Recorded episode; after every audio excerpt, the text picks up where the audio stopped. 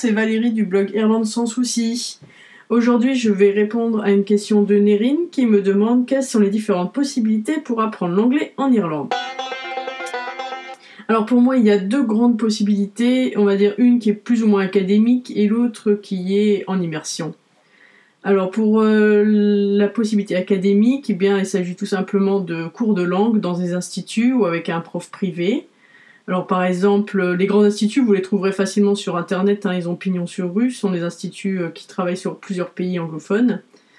Et euh, donc les profs privés sont peut-être un peu plus difficiles à dénicher, donc moi j'en connais un à Kinsale qui s'appelle Intuitist, dont j'ai déjà parlé.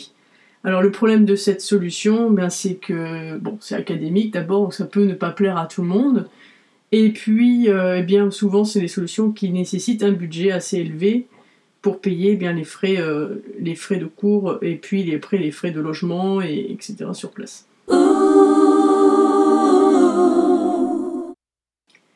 Alors l'immersion, pour moi, il y a trois possibilités. Euh, qui vont s'adresser à des publics, euh, on va dire, assez différents. Alors tout d'abord, on a la possibilité de trouver un job. Donc souvent, ça va être des jobs barman ou serveur pour les francophones. Hein. Donc dans les zones touristiques, c'est peut-être mieux ou dans les grandes villes. Le problème des grandes villes, ça va être le prix du logement. Donc Dublin et Cork ont des prix de logement totalement inabordables. Donc il vaut mieux chercher, on va dire, dans des petites régions touristiques. vous aurez peut-être plus de chance. Donc la difficulté principale, ça va être de trouver l'emploi, hein, tout simplement. Donc euh, il vaut mieux venir sur place, faire la prospection, faire du porte-à-porte pour chercher euh, ces emplois-là. Euh, le deuxième problème, eh bien, c'est que pour trouver, eh bien, il va falloir un anglais de base. Qui, donc ça me semble tout à fait nécessaire hein, pour communiquer avec le patron et les clients dans les premières, premières semaines, le temps que vous pouvez progresser sur, sur votre, votre anglais. Deuxième solution euh, qui est euh, très très courante en Irlande, aussi qu'au Royaume-Uni, hein, c'est euh, fille au père. Donc fille au père, ben, c'est une fille qui va venir dans une famille d'accueil pour s'occuper des enfants, avec une rémunération d'une centaine d'euros par semaine. donc pour, pour trouver ce, genre d'emploi, eh bien c'est il va y avoir des sites internet de mise en relation avec les parents tout simplement, hein, comme Kangourou et puis sinon, eh bien, il y a des fois des agences de placement qui permettent de trouver donc, des familles. Alors, ça s'adresse plutôt, on va dire, à des jeunes filles, euh, donc normalement à partir de 18 ans.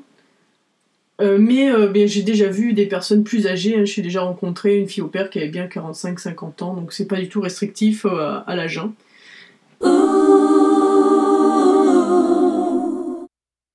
Enfin, dernière solution, qui s'adresse à des filles comme des garçons, hein, qui s'appelle le woofing.